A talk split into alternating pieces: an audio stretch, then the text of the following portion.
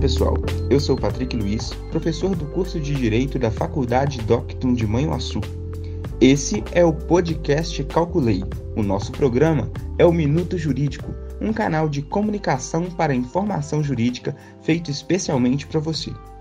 Você sabia que o Estado brasileiro teve a sua primeira Constituição outorgada em 1824? Pois é, foi dois anos após a nossa independência.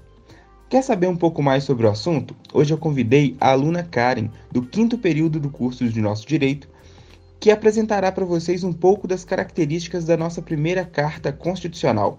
Vamos lá? Fique agora com a aluna Karen apresentando as características da nossa primeira Carta Constitucional. O tema do podcast é História na Veia, a primeira Constituição do Brasil. A Constituição Política do Império do Brasil, Constituição de 1824, foi a primeira e única Constituição do Brasil Imperial, bem como a primeira Constituição a reger o território brasileiro. Outorgada pelo imperador Dom Pedro I e vigente até a Declaração da República em 1889, essa Constituição foi a mais longa e estável do Brasil ela se diferencia da atual Constituição por ter sido outorgada e semi-rígida. Em todo o resto, as características são idênticas, sendo ela uma carta formal, escrita, analítica e dogmática. A Constituição de 1824 é mais conhecida por sua peculiar divisão de poderes, com a inclusão do poder moderador entre o executivo, legislativo e judiciário com o objetivo declarado de resolver impasses e disputas, o poder moderador, na prática, foi uma maneira de assegurar a autoridade do imperador sobre os demais poderes.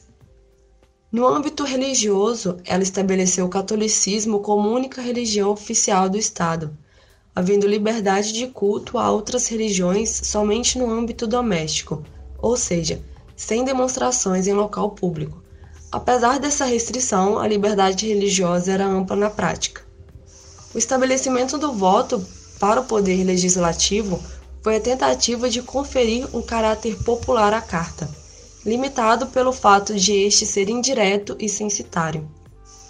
Embora as eleições primárias fossem permitidas a qualquer cidadão, os eleitores de província deviam ser homens livres sem antecedentes criminais e com renda anual superior a 200 mil réis.